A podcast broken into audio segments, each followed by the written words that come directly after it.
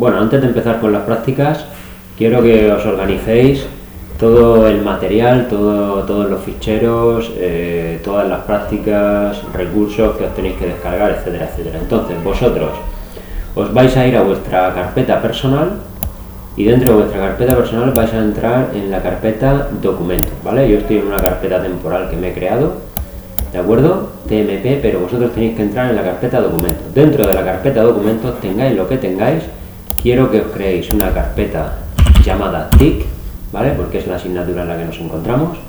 Dentro de TIC vamos a crear una carpeta llamada unidad 0, ¿vale? que es en la unidad en la que nos encontramos actualmente, y dentro de esta carpeta unidad 0 vamos a crear una carpeta por cada práctica que hagamos, ¿de acuerdo? La siguiente práctica es la práctica 12, así que aquí dentro creamos una carpeta llamada práctica 12, ¿bien? Todo lo relativo a la práctica 12 lo vamos a ir dejando aquí dentro, ¿vale? Como veremos eh, más adelante.